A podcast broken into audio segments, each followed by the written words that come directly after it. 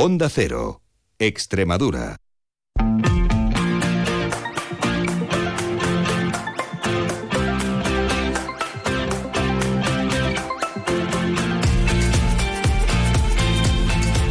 La brújula de Extremadura. David Cerrato, Onda Cero.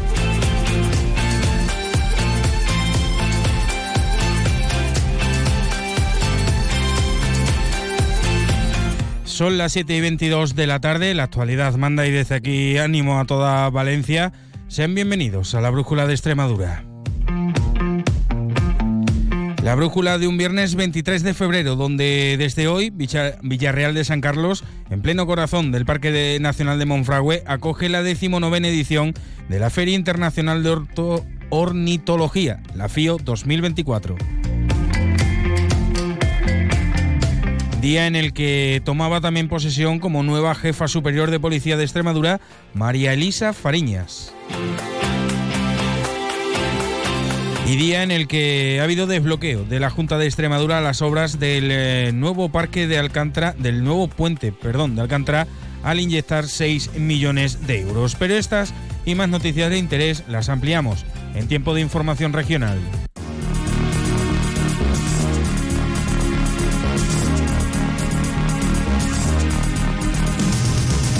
Y lo primero que hacemos es echarle un vistazo a esos cielos que nos están acompañando y lo harán a lo largo de la jornada de mañana con la Agencia Estatal de Meteorología. Buenas tardes. Muy buenas tardes. En Extremadura se esperan precipitaciones localmente moderadas en zonas de, montaña y una cota de nieve en torno a 1.000-1.200 metros.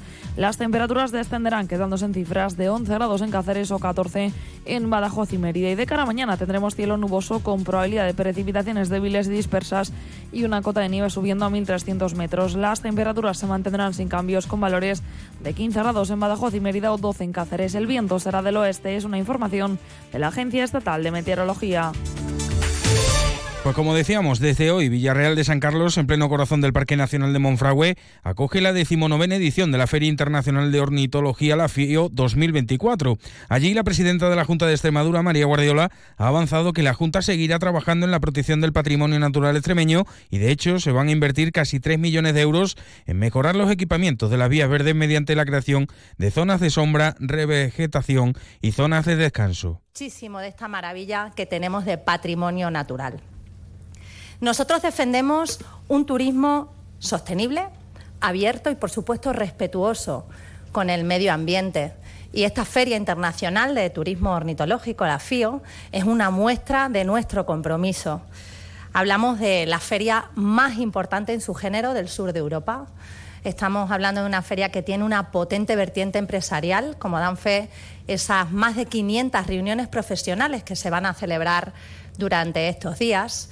Y además existe una creciente, un creciente interés por participar de las empresas internacionales como expositores en esta feria, fundamentalmente de países de Europa como Portugal, como Francia, Bélgica, Grecia, Finlandia, Lituania o Suecia, y también de nuestra querida Iberoamérica, tan lejana en la distancia, pero tan cerquita de nuestros corazones. Y es que Extremadura es extraordinaria y ofrece alternativas turísticas de calidad, con ambición, con profesionalidad y con un impacto Además, la presidenta extremeña ha señalado que desde la Administración Autonómica también se fomentará y potenciará la cooperación público-privada a través del Club Birding en Extremadura con el asesoramiento y el acompañamiento al empresariado local. Por último, y no menos importante, mañana sábado, Gente Viajera, programa nacional conducido por Carlas Lamelo en esta casa, se realiza desde ese espacio. Y el ministro de Agricultura, Pesca y Alimentación, Luis Planas, llevará el próximo Consejo de Ministros de Agricultura de la Unión Europea, que se celebrará el próximo lunes día 26, simplificar la burocracia de la política agraria común y abordar las cláusulas espejo a terceros países, demandas solicitadas por los agricultores y ganaderos que están manifestándose desde hace dos semanas por toda España. Y al respecto, y coincidiendo con la celebración del Consejo de Ministros de la Unión Europea, las organizaciones agrarias mayoritarias, UPA, ASAJA y COAG, han convocado una gran manifestación en Madrid para dejar claro a los ministros de Agricultura que ese día tratarán muchos de los temas que están reclamando el campo, la situación tan grave que vive el sector agrario español a la necesidad de establecer un gran choque en el que se impliquen todas las administraciones, tanto el Ministerio, comunidades autónomas y Unión Europea. Y aún en tono agrario, hablarles del regadío de tierra de barro. Y es el consejero de Gestión Forestal y Mundo Rural, Ignacio Higuero, ha solicitado este viernes al Gobierno de España la inclusión en el, plan, en el plan hidrológico del Guadiana el impacto del regadío de Tierra de Barros sobre la masa de agua tras la comunicación recibida por la Comisión Europea. Higuera, Higuero ha dado hoy a conocer que la Junta de Extremadura ha recibido una comunicación de la Dirección General del Medio Ambiente de la Comisión Europea en relación al proyecto de regadío de Tierra de Barros. Según el consejero, dicha comunicación viene a decir que es obligatorio para el Estado miembro incluir en el plan hidrológico del Guadiana el impacto del proyecto de Tierra de Barros sobre la masa de agua. La solución es que el Gobierno central apoye por el regadío en Tierra Barros. Lo tienen fácil, ellos son los que mandan y nosotros estamos deseando que nos den el visto bueno para empezar la obra. Pero la ministra Teresa Rivero y la secretaria de Agricultura tienen que echarle una mano al regadío Tierra Barros, tienen que echarle una mano a Extremadura para que podamos empezar las obras y la mano nos la pueden echar incluyendo el proyecto o metiendo el proyecto en el tercer plan hidrográfico de la Conca Guadiana. Desgraciadamente no os puedo dar una fecha. Lo que sí os digo es que nosotros vamos a llamar todos los días a Madrid, vamos a mandar email todos los días a Madrid para que se den prisa y nos den y metan el proyecto lo antes posible para poder empezar la obra, como he dicho antes, que es el sueño de los regantes de Tierra Barros, que es el sueño de este gobierno y es mi sueño personal. Y este mediodía tomaba posesión como nueva jefa superior de policía de Extremadura María Elisa Fariñas. Lo hace en sustitución de Alfredo Garrido y se convierte así en la primera mujer en la historia del cuerpo en acceder a este cargo tras ingresar en el cuerpo en la escala básica e ir ascendiendo por promoción interna. Conoce la región, en 2016 fue nombrada jefa de la comisaría de Mérida antes de regresar a Madrid. Fariñas tomaba posesión del destino este mediodía en la delegación de gobierno en Extremadura en Badajoz. Con honor, con ilusión y con humildad pero consciente de que va acompañada de una gran responsabilidad en esta especial y trascendente comunidad autónoma, tierra que ya tenía el privilegio de conocer, personalmente por ser hija de un policía extremeño y personalmente, perdón, y profesionalmente cuando llegué aquí hace siete años como titular de la comisaría local de Mérida.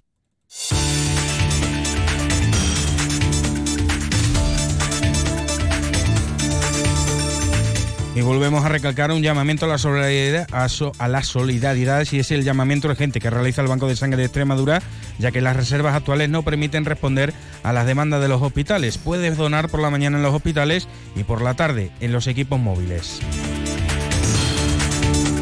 Un sargento, alumno del Ejército de Tierra de 32 años que cursaba estudios en la Academia de Infantería de Toledo, fallecía ayer jueves en un accidente de tráfico en la A5, sentido Madrid, a la altura de Talavera, cuando se encontraba de regreso en un camión militar tras unas maniobras en Extremadura, un accidente en el que se vieron implicados varios vehículos, entre ellos dos camiones, y que dejaba ese fallecimiento además de siete heridos, uno de ellos grave, un cabo conductor de 44 años, los otros seis recibieron el alta in situ.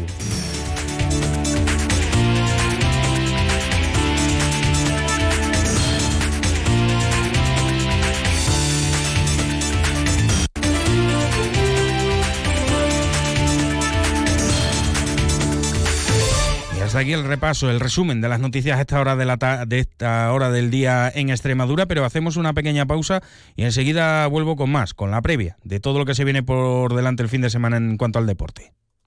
Descubre Extremadura Extraordinaria. En el Parque Nacional de Monfragüe se celebra la Feria Internacional de Turismo Ornitológico FIO, una de las más importantes de Europa. Actividades culturales, concurso fotográfico de naturaleza y, por supuesto, observación de aves. FIO cumple este año su decimonovena edición. Ven a celebrarlo el sábado 24 con gente viajera, con el patrocinio de la Junta de Extremadura. Sábado 24 de febrero a partir de las 12 del mediodía, gente viajera desde Monfragüe, con Carlas Lamelo. Te mereces esta radio. Onda Cero, tu radio.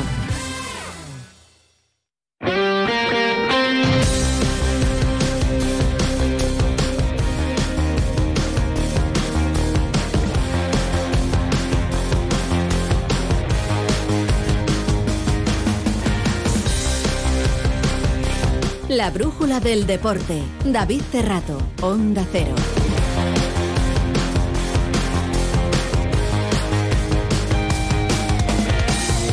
¿Qué tal? Muy buenas. Tiempo de deporte, tiempo de previa en este viernes 23 de febrero que tenemos por delante un fin de semana en el que hay mucho en juego y es que es eh, reafirmar las sensaciones para muchos y la dinámica de la semana pasada y mejorar para otros. Por ejemplo, en Primera Federación el Mérida viaja hasta Ibiza, hasta la isla de Ibiza el domingo a las 12 para finalizar un mes que parecía complicado pero que está siendo mejor de lo esperado. Y es que son siete de los últimos nueve puntos en este mes de febrero y en el que, en caso de conseguir la victoria, y depende también del resto de resultados, puede salir del descenso. Algo que parecía impensable cuando comenzó el mes de febrero y estaban a siete puntos de la permanencia. Las cosas del fútbol, las vueltas que da el fútbol a lo largo de tres, cuatro jornadas, no más es lo que lleva. Sí que es verdad que lo tiene complicado. Contra el Ibiza, segundo clasificado, viene de perder. Hacer el mismo resultado que el Castellón, que perdía, ya saben, la semana pasada en el Romano. Así que no lo va a tener fácil, pero el equipo llega con la flechita para arriba, como se suele decir, con las espadas en alto de intentar dar ese sorpaso y terminar el mes de febrero, que vuelvo a decir, parecía el más complicado de todos los de competición y puede acabar fuera de los puestos de descenso, algo que daría obviamente mucha moral al conjunto dirigido por David Rocha.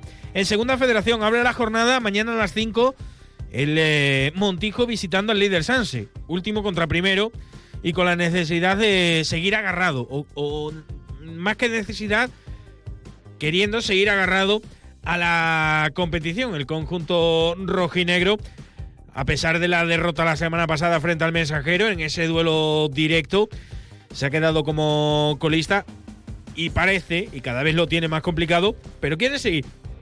Quiere seguir agarrado a, eso, a esa posibilidad de mantenerse un año más en Segunda Federación. Lo tiene prácticamente imposible, pero también lo tenía prácticamente imposible el Mérida conseguir lo que está consiguiendo en este mes de febrero. Y ahí está. También juega el cacereño, que visita el Guadalajara, con la necesidad también a las 5 de la tarde de mañana de conseguir la victoria y despejar fantasmas. De salir de ahí en la posición en la que está. Ahora mismo, dos puntos por encima de los puestos de descenso y del play-out arañado en las últimas jornadas con esos cuatro empates consecutivos, a ver si puede conseguir la victoria este fin de semana. Ya el domingo, el Badajoz, en pleno caos institucional, ya lo saben, visita la Ursaria, con la intención de salir del descenso. Es el domingo a las 12. Y sí, pueden salir del descenso. Pueden mantenerse, es un rival directo, está a dos puntos por encima el Ursaria, así que tiene todas las acondicionantes tras la victoria de la semana pasada frente al Numancia de poder salir de los puestos de descenso o al menos meterse en, play-out. Lo que sí es eh, oportunidad para salir de los puestos de descenso como tal. Luego que sea en salvación o en play-out se verá, pero tiene la opción tras una semana, ya digo, convulsa en cuanto a lo institucional. Una hora más tarde, a la una del mediodía, 12 en Canarias, juega el Generense, que quiere romper los seis partidos consecutivos que lleva con derrota. Lo hace frente al mensajero, que está también en puestos de descenso, por lo que a priori puede parecer un rival directo para evitar esos puestos de descenso. Así que necesita el conjunto de Luismi ganar ese partido para, al igual que el Badajoz, intentar salir de esos puestos de descenso donde caía tras la última derrota. Y cierra la jornada a las 5 de la tarde el villanovense, recibiendo a Lillescas con la idea de acercarse a los puestos de ascenso. Y es que ahora está más cerca de los propios puestos de ascenso que de los de descenso, tras las dos últimas victorias en las dos últimas jornadas de liga.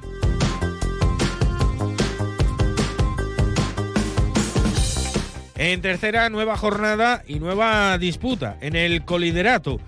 Van a ser los dos a la misma hora.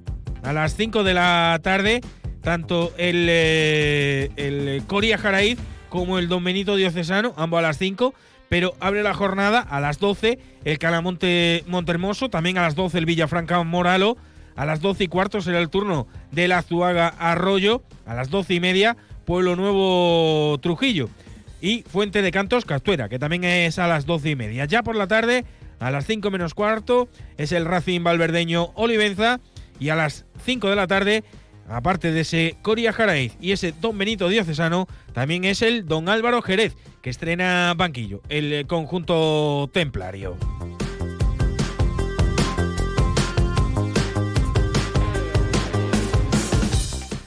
Además, en baloncesto no juegan esta semana ni Cáceres Patrimonio ni Mideva. Tampoco lo hace en fútbol femenino el eh, femenino. Ya saben que este fin de semana se juega ese, esa final a cuatro, esa Final Four de, del fútbol femenino de la selección española que busca esa clasificación para los Juegos Olímpicos, esa Nations League que se juega este fin de semana. Ya saben la movida que ha habido con el cambio de estadio de, de Cádiz a Sevilla finalmente.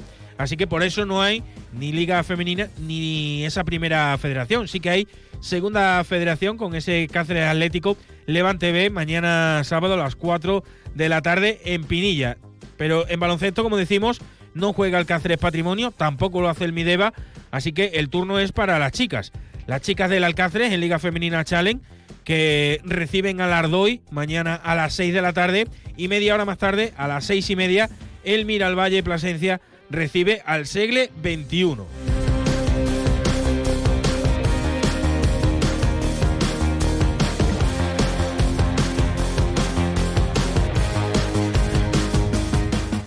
Además, en División Honor Juvenil, partidazo, el que se viene en Mérida el próximo domingo a las cuatro y media. Viene el Atlético de Madrid, entrenado por Fernando Torres, pero por el niño, el niño Fernando Torres, que viene, como decimos, a las cuatro y media con el Atlético de Madrid ante un Mérida que cayó la semana pasada en descenso, que tiene muy cerca salir del descenso y que tiene que hacerse fuerte en casa y evitar sobre todo que le pase como en la última jornada en los campos federativos Miguel Patón. Y es que iban ganando 4-1 en el minuto 85 y acabaron empatando frente al Unión Adarve a 4 en el tiempo de descuento.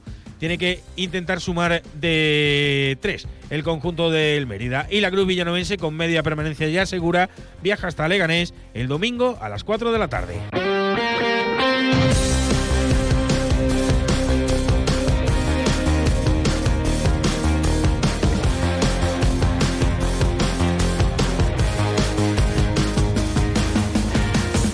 Y sin tiempo para más, se quedan ahora con Rafa La Torre y todas las noticias a nivel nacional. Los deportes volvemos en un ratito, a las 9 menos 10, como casi siempre. Así que nos escuchamos en un rato. Gracias por estar ahí. Hasta ahora, chao.